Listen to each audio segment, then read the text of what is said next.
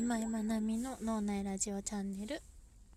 おはようございます。ライフデザインコンサルタントの今井まなみです。新潟市在住36歳小学生2児の母でもあります。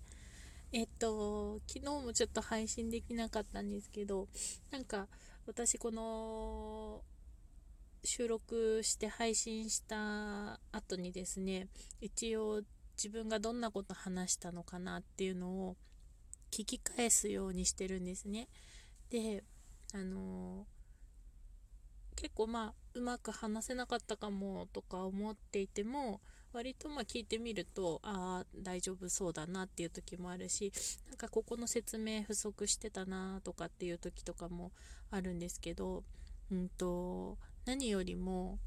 えっ、ー、とちょっと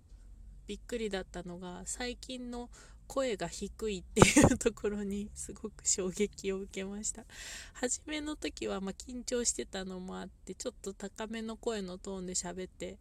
いた感じだったんですけどなんかこう真面目な話になればなるほど声が低くなるのかな。なんかこう説明をしようとすると低い声になってるっていうのがあってなんかちょっともうちょっと癒しボイスになれるようにしようと昨日思いました。はい。えっ、ー、と今日話したいことはうんと問いの答えが出ない時は徹底的に因数分解するっていうお話です。えっ、ー、とこのお話をするにあたって因数分解っていう言葉をあの普段からこういう話で使っているんだけど私数学がとっても苦手でじゃあ数学の因数分解ができるかっていうと ちょっとよくわかんないと思ったので調べてました。で因数分解っていうのはうんと数学でま出てきますよね。私ほんとあのー、理数系がダメで数学なんて赤点ばっかりみたいな感じだったんですけど因数分解あの36歳にしてやっとはそういうことだったのかって思ったんですけど数学で言うと因数分解はあえて掛け算に直すことなんだそうです。なので複雑な式問題を、えーとまあ、組み直してあえて掛け算に直して、えーと分かりやすくするっていうところ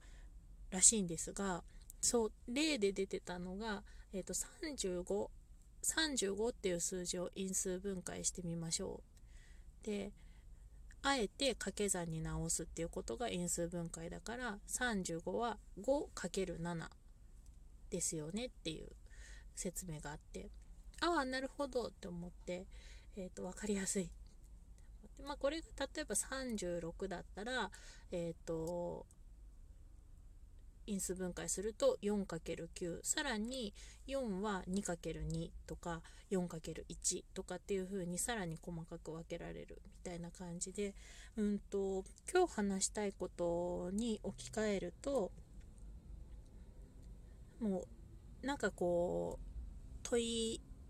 まあ、問いというか問題とかも全部含めてなんですけど問いを立てた時になかなか答えが出ないっていう時はその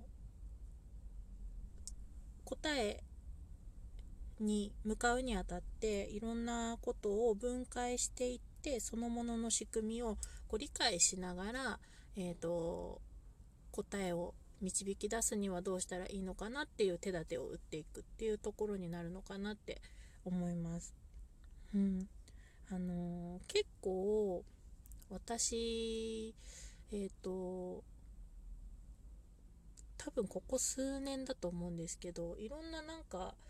うんとよっぽどのことがない限りあんまりこう動じないんですよね。あどうしようみたいな感じで慌てたりとかすることが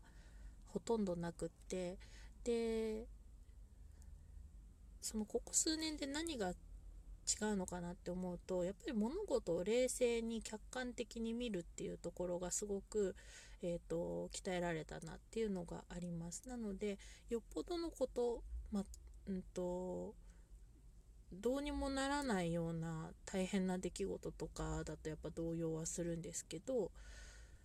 ある程度のことだったらうんと割と客観的に冷静にこう物事が見られることが多いです、うん、あんまり騒がないですね。どうしようっていう感じで。でうんとそれはやっぱこの物事を因数分解してみるっていうところがすごく大きく関係していてですね。うん。結構何か起こった事象に対してそれを解決するためにうーんはてどうしようかっていうことの答えに直接行こうとするのではなくってその物事に対してそれはどうして起こったんだろうとか何が問題だったんだろうっていうところを割と分解してみるようにしています。でこれって、うんと、人と接する時もそうでえーと、私はファシリテーターっていうお仕事もしていましてファシリテーターって何かっていうと話し合いとか会議とかワークショップって言われる多くの人が集まるような場所でこうそういう対話の場を支援するお仕事なんですね。で話し合いとかになってくると例えば、えーと、じゃあ、えーまあ、そうですね地域とかに携わることが多いのでうんそうだな例えばえ、ー、とある交差点でこう事故が多いですっていう話がであこれ実際にあった例なんですけどうんと自転車で走っている子とそこの道をこう曲がってくる車との、えーと、接触しそうになるようなことが多い場所があるのでそこに信号をつけてくださいっていう意見があったんですね。でそこから、えーと、その人はそういう接触事故が起こりそうになっている場面が何回もあるから信号をつけてくださいっていう主張なわけですよね。でもこの主張っていうのを、えーと事故が起こりそうだから信号をつけるっていう風な解決の方法だけではなくってじゃあその事故っていうものの起こるシチュエーションに対してそこをしっかり因数分解していくっていうことが、えーと、必要になってきます。でファシリテーターはそこをやっぱり引き出すっていうところを支援してどうしてそういう事故が起こるのか起こりそうになるのかっていうところをいろいろこう見ていく。まあ、問いかけていったりとか、えーと、いろんな意見を出して引き出していくっていうところを支援するんですけどでこれこの話が出た時に、えーと、よくよく聞いてみるとうんと問題点がその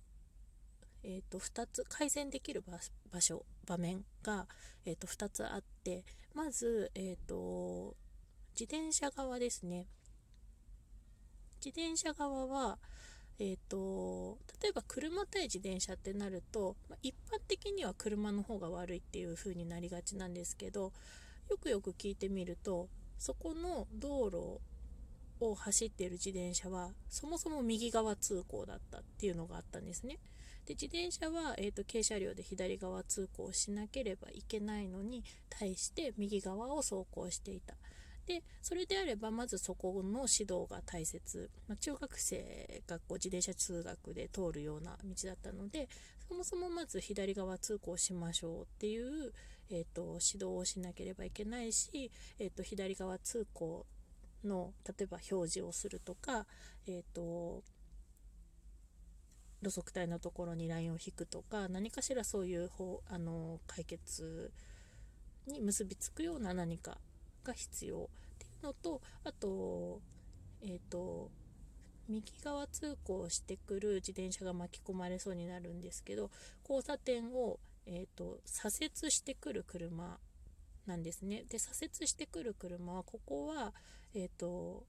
停止しなくてもいい左折できる交差点だったんですね。で常時左折 OK なのでまあ、例えば一つの案としてそこを一時停止にするとかあと、まあ、その通行する際の注意喚起の何か表示をするとかですよね。まあ、徐行するような何か働きかけをするとか。ですよね。なので解決策は信号をつけるだけではなくってその問題に対してしっかり因数分解していってどこに対して課題があるのかを見ていくと手の内容っていうのはたくさん見えてくるってことですよね。でここのその問題の捉える思考、えーと、っていうのはすごく大事だなと思っています。日常でも応用できるので、まあ、主張の、えーと、裏には必ずその主張に至った背景とかがあるのでそこを丁寧に見ていく。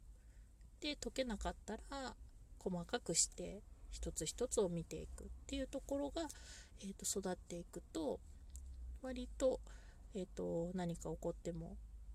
動じない動揺しないようになっていくかなと思います。